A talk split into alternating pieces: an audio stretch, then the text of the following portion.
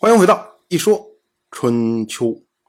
鲁国第十九任国君鲁腿进入在位执政第一年。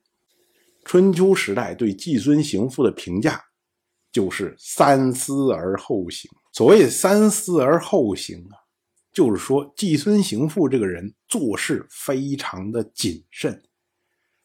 我们之前讲，季孙行父他要去晋国聘问的时候。明明没有听说晋国有什么人可能去世，他还准备了遭伤之礼，也就是丧葬用品。为了什么？就是怕去了之后，万一那边有人去世了，那手边没有准备，就会失礼。就是他做事谨慎到这种程度，那么大家就说他是三思而后行。而“三思而后行”这个词呢？哎，也就点出寄身行父。可是呢，孔子对这种评价说了四个字，叫做“在思可矣”。什么意思呢？在我们今天说啊，“三思而后行”或者“请您三思”，哎，这个“三思”它是一个词，是不分的。可是呢，在古代的时候，“三思”之外，还有意思和再思，什么叫意思呢？意思就是拍脑袋做事儿，就是我脑子里面突然想到一件事哇，我就赶快去做，咵，赶快把它做了。那这样呢，必然因为有考虑不周，可能呢好心把事儿给办坏了，有时候呢搞不好还帮个倒忙。所以呢，这种它是完全动物本能的做法，虽然行动力很强，但是呢不被提倡。意思之外，再说再思，再思呢，也就是我们经常说的所谓 double check，就是我想到一件事情之后，哎，我要先对这件事情检查一下，想清楚它的前前后后、左左右右，做了之后会有什么样的后果，然后怎么做才好。你完全想清楚之后，然后再去做，这个叫做再思。那什么是三思呢？三思就是说，你把这个事情前前后后都想清楚了，可是你犹犹豫豫，还是不开始行动，这种叫做三思。哎，那可能有朋友说，哎，你不是都事情都想清楚了吗？哎，你怎么还犹豫不做呢？哎，再思的时候啊，是想清楚了是这件事，而三思的时候呢？要想自己在这一件事情中能得到什么东西，所以私心作祟才会犹犹豫豫。放到季孙行父的身上，季孙行父他非常清楚，愚公鲁随是废嫡立庶，肯定是不道义的，应该被讨伐，应该被谴责。于私呢？鲁随一旦得了大权之后，就会压制他们，所以呢，季孙行父应该以大义作为指导，不惜代价的去对抗鲁随。可是呢，季孙行父在这个时候他犹豫了，他会想说：“哎呀，为什么鲁随会让我去齐国呢？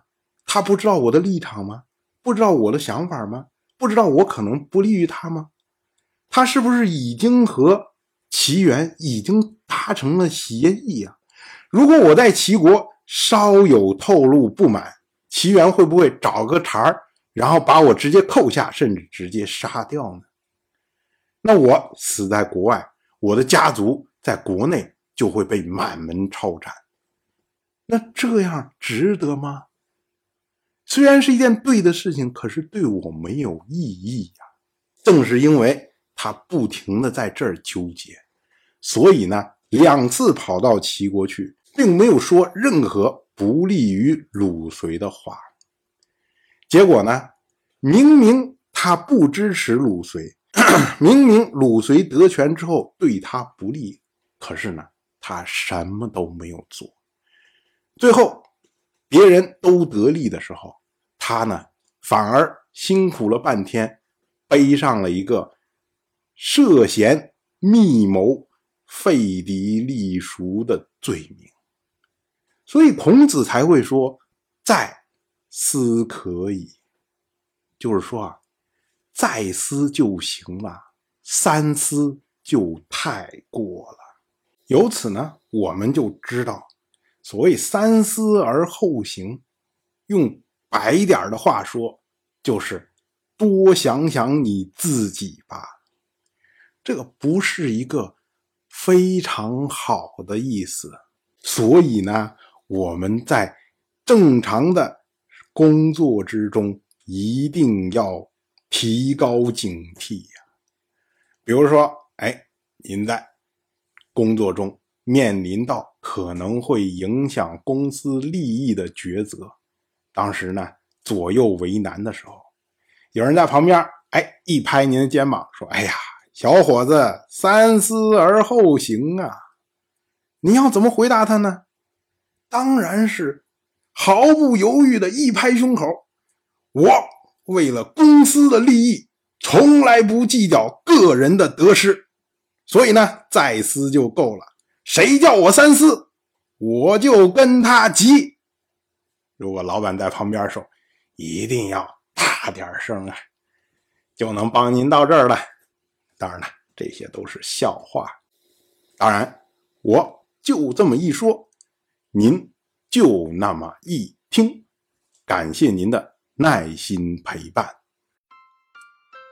如果您对《一说春秋》这个节目感兴趣的话，请在微信中搜索公众号“一说春秋”，关注我。您不仅能得到《一说春秋》文字版的推送，还可以直接和我互动交流。我在那里等待您的。真知灼见。